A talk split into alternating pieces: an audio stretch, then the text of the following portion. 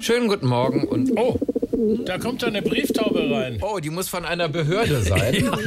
Denn während immer mehr Büros papierlos arbeiten, verwenden deutsche Behörden oft noch klassische Akten für den Schriftverkehr mit Bürgern. Da rattert auch noch mal ein altes Fax. Ja, schicken Sie doch mal ein Fax. Ich habe kein Fax mehr. Oder eine Flaschenpost. Ja.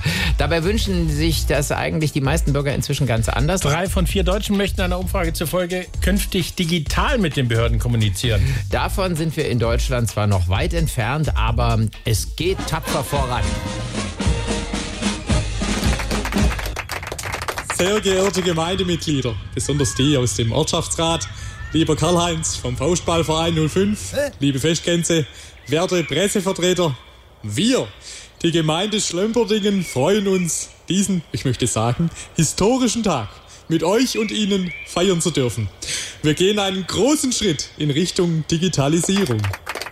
Genehmigungen via App beantragen, das Auto online anmelden oder bei Rückfragen zur Steuererklärung über digitale Kanäle mit unseren Angestellten kommunizieren. Das alles wird es natürlich nicht geben.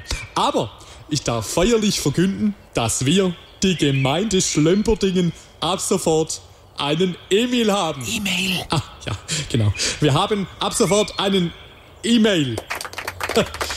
Es ist ein kleiner Schritt für einen Bürgermeister, aber ein großer Schritt für die Gemeinde Schlömperdingen.